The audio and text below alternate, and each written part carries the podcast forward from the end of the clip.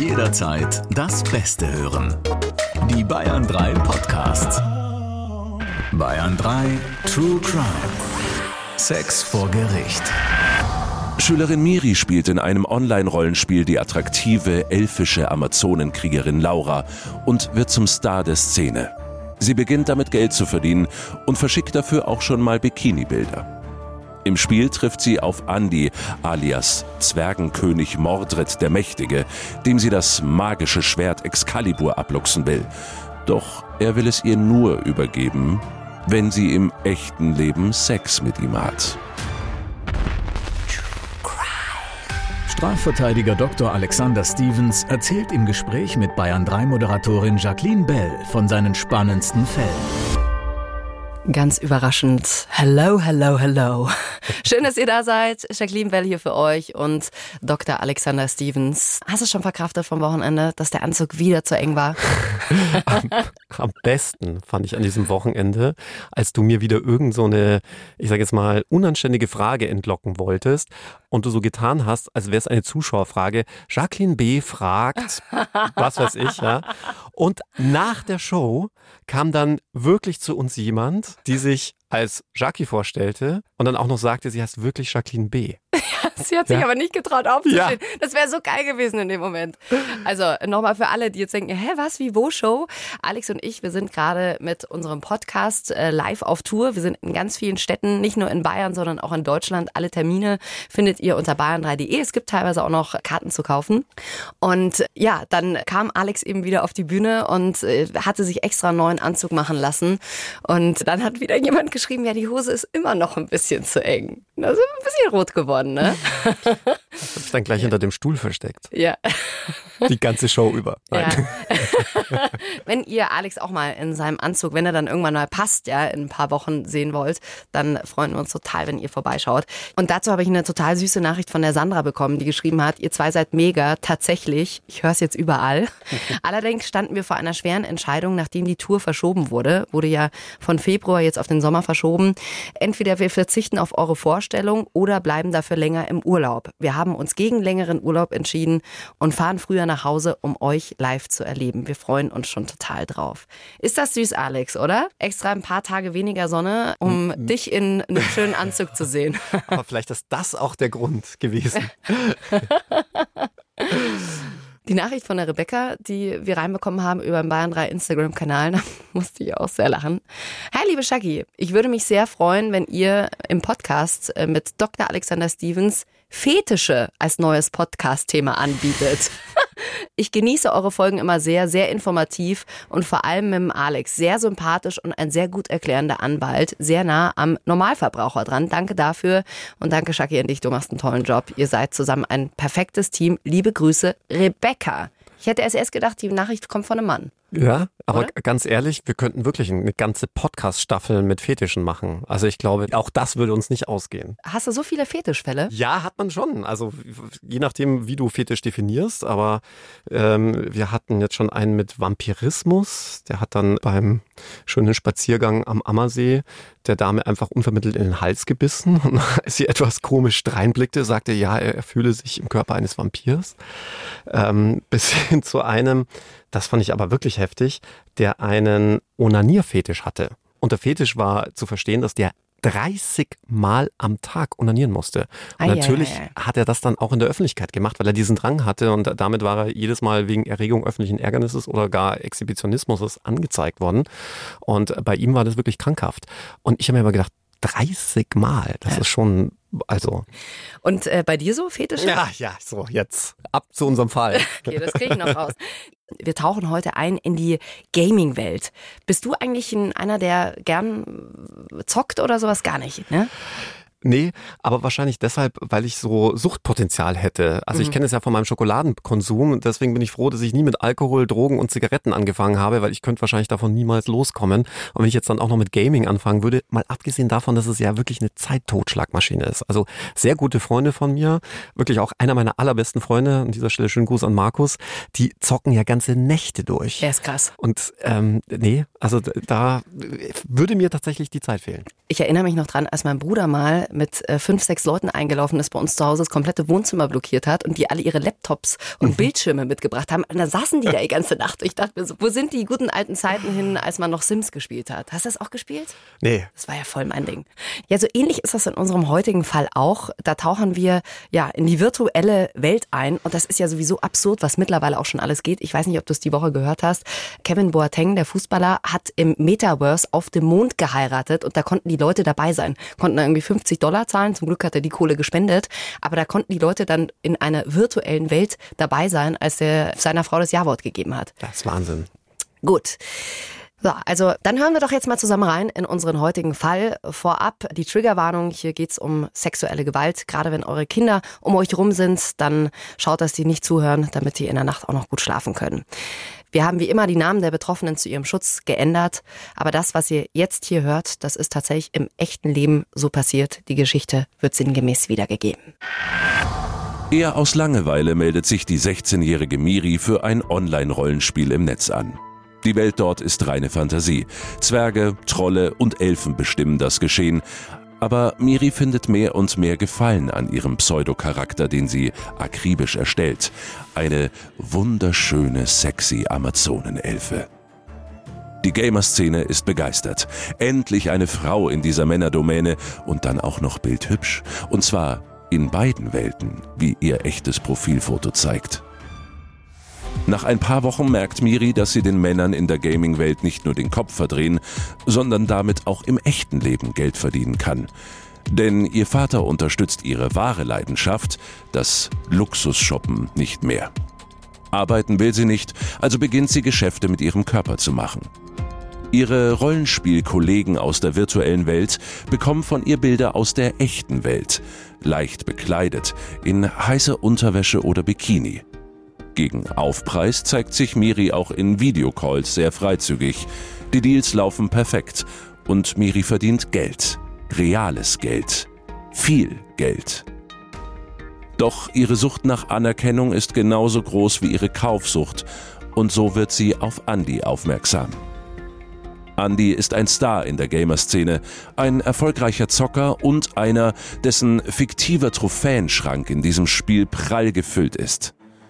So besitzt er auch das Schwert Excalibur, das in Miris und Andys Online-Spiel als das Aushängeschild gilt und einzigartig ist.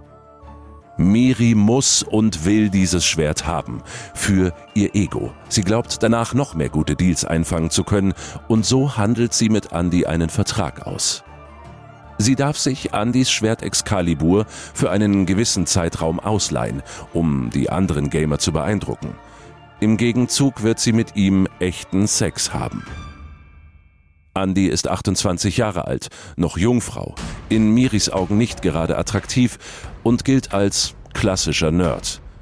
Durch diesen Deal würde er sein Loser-Image endlich los und das auch noch dank einer bildschönen Amazonenelfe. Kaum aber ist Miri im Besitz des Schwerts, denkt sie gar nicht daran, die Vereinbarung zu erfüllen. Sie blockiert Andys Account, Kontaktversuche seinerseits laufen ins Leere. Eines Abends allerdings kommt Miri nach Hause in ihre Wohnung. Andy wartet dort bereits auf sie. Mit den Worten Vertrag ist Vertrag verpasst er ihr einen Tritt, schleift sie in ihr Zimmer und löst die vermeintliche Vereinbarung ein. Heißt im Klartext, er hat sie vergewaltigt. Genau das. Miri hat Andi ja dann wegen Vergewaltigung angezeigt. Und bevor wir darüber weitersprechen, müssen wir erstmal klären, wie hat Andi denn überhaupt rausgefunden, wo Miri wohnt? Ich meine, das hat ja alles in der virtuellen Welt stattgefunden. Naja, Miri hatte ja dieses Schwert Excalibur dann ohne Andys Wissen verkauft auf dieser Online-Gaming-Seite gab es da auch einen regelrechten Bazar, wo sich die Gamer nicht nur untereinander austauschen konnten, sondern auch ihre Ultimate Power verkaufen konnten, irgendwelche Credits, die sie da erworben hatten und gegenseitige auch Tauschgeschäfte vollziehen. Und dadurch, dass sie dieses Schwert gegen Geld verkauft hatte, und zwar ausgerechnet an Andys ärgsten Widersacher, und der ihm glückselig dann einen Screenshot dieser Transaktion schickte, um ihm letztlich eins auszuwischen, konnte Andi dann auch genau sehen, wie Miri im wahren Leben hieß und natürlich auch herausfinden, wo sie wohnte. Andere Sache, die ich echt äh, schockierend fand, 20.000 Euro für ein virtuelles Schwert. Also ich meine, ich kenne mich ja in dieser Szene überhaupt nicht aus, aber wer zu viel Geld übrig hat, äh, kann mir auch gern was abgeben. Also man muss wirklich sagen, wenn man da mal recherchiert, allein der Branchenriese Sony erzielt durch den Verkauf von virtuellem Gaming-Zubehör, also Schwertern oder dass man, dass man seine eigenen Kräfte da aufwertet oder irgendwelche Waffen dazu kauft, halte ich fest, sage und schreibe 800 Millionen Euro im Jahr. Also Nee. nur mit dem Verkauf von virtuellen Dingen, die es überhaupt nicht gibt. Krass. Also wenn wir hier Podcast-Hörer unter euch haben, die sich da total auskennen und sagen, ja, pff, ich knall da so und so viel Kohle raus, schickt uns mal den Betrag durch. Das würde mich wirklich mal interessieren. Ist das so wie für andere, keine Ahnung, ich gönn's mir jetzt heute Abend mal essen zu gehen oder sowas? Also, dieses virtuelle Schwert äh, war ja eine Leihgabe. Andi hat dieses Schwert ja Miri geliehen. Darf sie das dann einfach verkaufen? Nein, natürlich nicht. Denn sie hatten, was das Schwert anging, einen Leihvertrag geschlossen. Und das bedeutet, sie darf es unentgeltlich für eine gewisse Zeit haben, aber muss es dann wieder zurückgeben. Und damit hat sie sich natürlich auch strafbar gemacht. Heißt, der andere Gamer hat jetzt das Schwert, muss das aber zurückgeben und Miri muss ihm die Kohle eigentlich wieder überweisen. Das ist das einzig Spannende, wie ich finde, am Zivilrecht. In dieser Konstellation muss der Gamer, der dieses Schwert von Miri gekauft hatte, das der Miri ja gar nicht gehörte, nicht zurückgeben. Das Ganze nennt sich gutgläubiger Erwerb. Also der klassische Fall ist, Jackie, du leist mir dein Auto, ich sage Danke und verkaufst für, na, dein Auto ist ja locker 200.000 wert, Mindestens, vor allem mit dem ganzen Leergut, das da noch drin ist. Das stimmt auch. Also Jackie hat mich heute mitgenommen zum Funkhaus des Bayerischen Rundfunks und als ich einsteigen wollte, kam mir erstmal mindestens 20 leere Flaschen entgegen. Jedenfalls könnte ich dein Auto dann einfach verkaufen und der Käufer könnte das dann gutgläubig erwerben.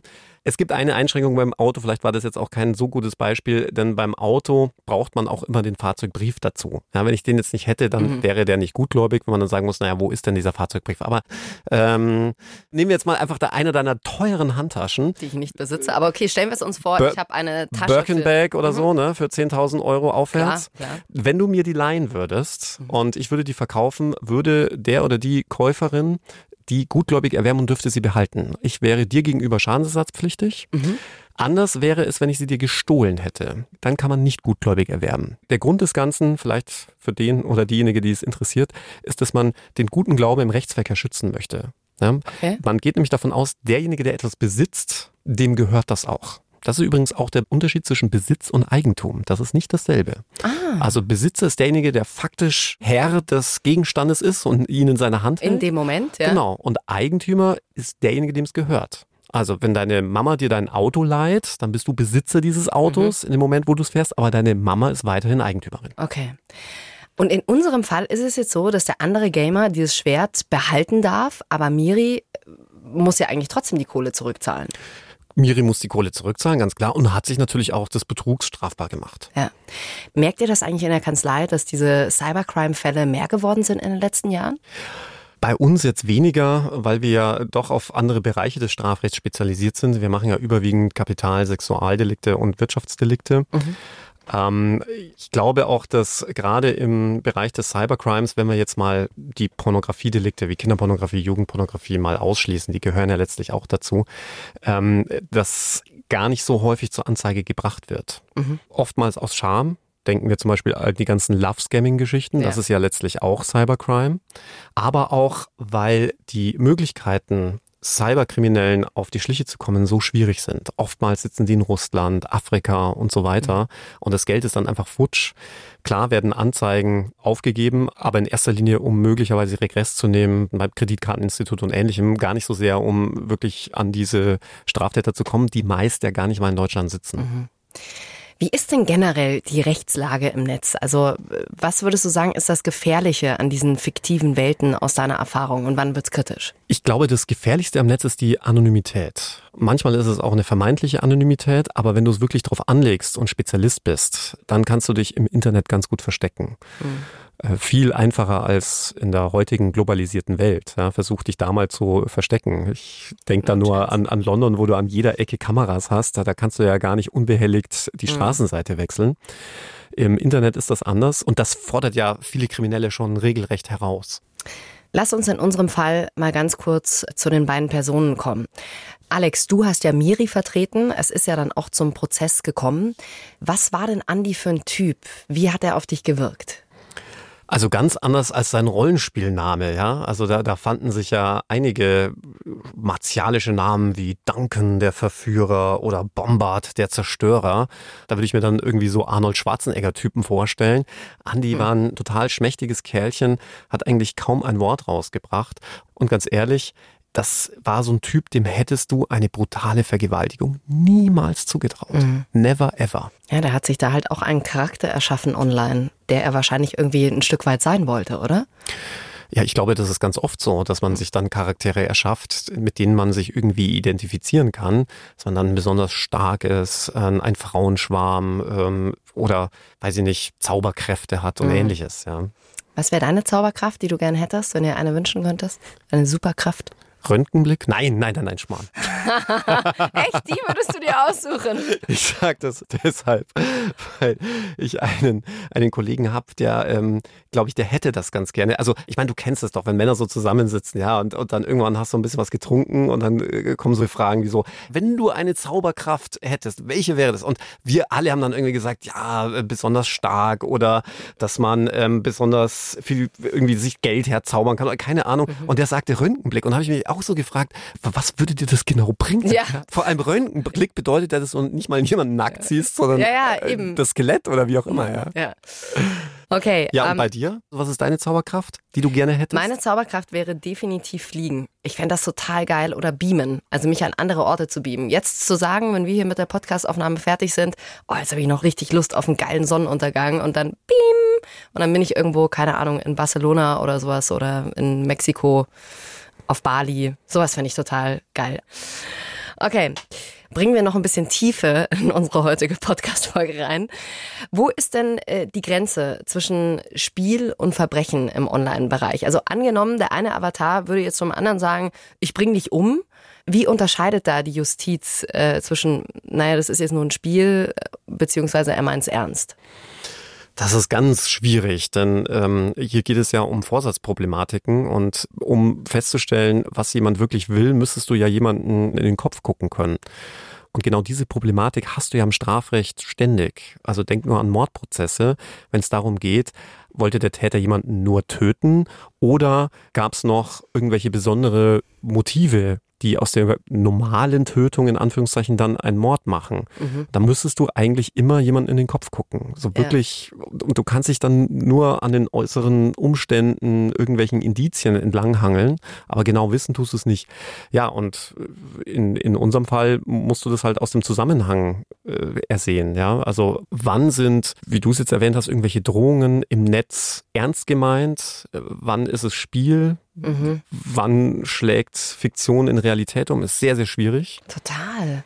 Und ich hatte da jetzt auch einen sehr interessanten Fall mit Journalisten, die sich investigativ in die Amok-Szene eingeschlichen haben und dann in Chatforen äh, sich mit potenziellen Amokläufern ausgetauscht haben. Und diese Journalisten, die wurden dann vom Verfassungsschutz angegangen und haben jetzt ein Verfahren wegen Volksverhetzung an Krass. der Backe. Ja, also da siehst du, da hat der Verfassungsschutz dann nicht mehr unterscheiden können zwischen Fiktion oder investigativem Journalismus und Realität. Mhm. Heißt also, was in einer virtuellen Welt passiert, kann auch angezeigt werden. Also der Zwerg äh, oder die Elfe kann wegen Erpressung oder übler Nachrede angezeigt werden. Ja, wenn es einen Bezug zur Realität dann hat schon. Äh, mhm. Gerade bei den Beleidigungsdelikten, ähm, das kommt ja immer häufiger vor und wird ja auch immer konsequenter verfolgt kann es, kann es durchaus passieren, dass man dann äh, vielleicht auch im Eifer des Gefechts jemanden übelst beleidigt. Äh, auch wenn das im Spiel ist, ist es halt eine Beleidigung. Hm. Jetzt gibt es wahrscheinlich viele, die uns hier auch zuhören und die vielleicht auch schon Kinder haben in einem Alter, die selber spielen und man hat vielleicht gar keine Ahnung, was spielt mein Kind da eigentlich. Welche Tipps oder welche Ratschläge kannst du Eltern mitgeben, Alex? Zunächst einmal kann ich sagen, es ist leider fast immer so, dass wenn irgendwas passiert, im Nachhinein fast alle Umstehenden nie damit gerechnet haben und überhaupt nicht wussten, was da gerade passiert ist. Gerade auch wenn es um den Nachwuchs geht, weil Eltern ganz häufig auch überhaupt nicht mit dieser Rasanz mithalten können, in denen sich die technischen Fortschritte da erneuern. Und ganz häufig äh, die, die Kids da an den Computern sitzen und die Eltern nur Bahnhof verstehen. Mhm. Natürlich macht es Sinn, sich da zu informieren. Ganz wichtig auch immer mal wieder zu kontrollieren, was macht da mein Kind am ja. Rechner und äh, damit meine ich nicht nur das Spielen von irgendwelchen verbotenen Ego-Shootern, sondern ähm, insbesondere auch äh, Stichwort Pornografie. Wir haben das so häufig, dass wirklich Hardcore-Pornografie ausgetauscht wird, auch Kinder- und Jugendpornografie und Kinder und Jugendliche sich der Gefahren, aber auch der Strafbarkeit überhaupt nicht bewusst sind. Dann kommen wir mal zum Prozess. Andis Begründung war ja, dass ein Vertrag geschlossen worden sei. Das erinnert so ein bisschen an die Folge der Sexvertrag. Ist das denn sittenwidrig? Könnte man im ersten Moment glauben, ne, dass das nicht geht.